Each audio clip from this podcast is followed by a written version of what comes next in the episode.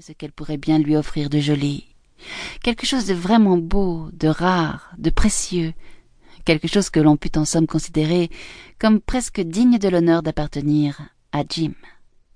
Sur la cloison, entre les deux fenêtres, se trouvait une petite glace murale, d'une largeur si exactement calculée qu'une personne fort mince et agile pouvait à la rigueur, en observant son image grâce à une série de contorsions rapides autour d'un axe vertical, obtenir une approximation satisfaisante de son aspect extérieur. Della devait à sa sveltesse, autant qu'à une longue pratique, d'être passée maître en cet exercice.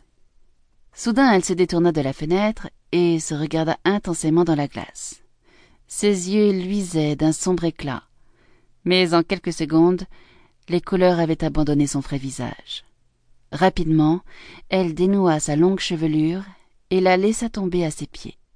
Il faut vous dire qu'il y avait deux biens, pour ainsi dire matrimoniaux, dont les James Dillingham Young n'étaient pas modérément fiers.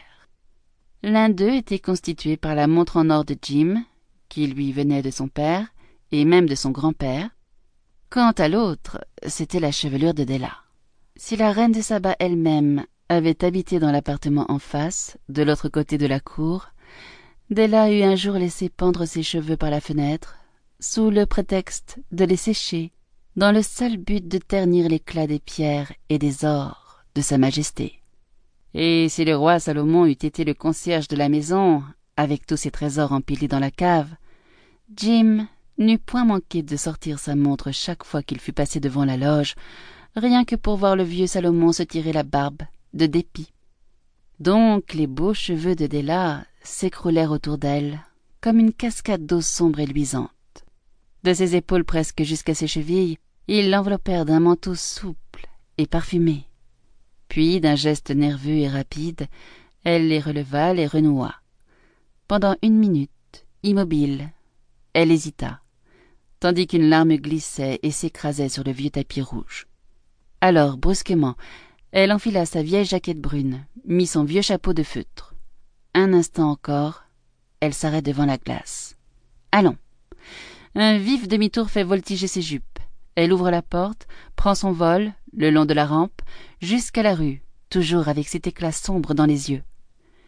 L'immeuble, devant lequel elle s'arrête, porte cette enseigne. Madame Sophronie, cheveux et perruques en tout genre. Della escalade un étage et reprend son souffle avant de sonner. Une grosse femme, vaste, blême et rébarbative, vient ouvrir. Oui, c'est bien elle, Madame Sophronie, malgré le violent contraste que forme son apparence avec le pseudonyme syracusain dont elle s'est affublée. Voulez-vous acheter mes cheveux? demande Della.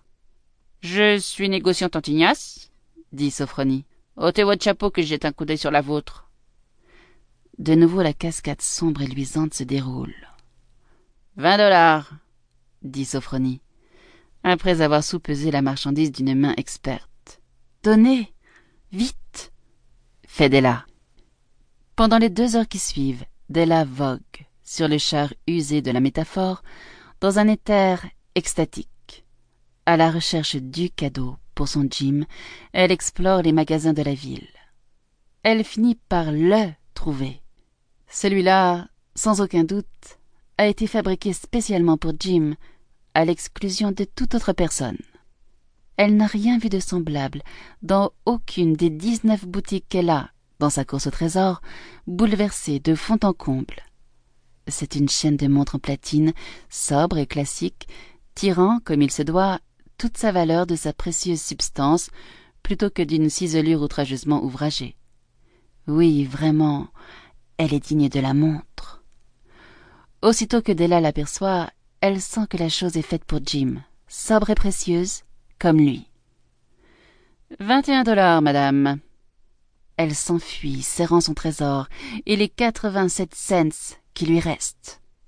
Avec une pareille chaîne de montres, Jim pourra désormais regarder l'heure en n'importe quelle société. Si superbe que fût la montre, il arrivait parfois à Jim de la consulter en cachette, à cause de la vieille courroie de cuir qui servait de chaîne actuellement.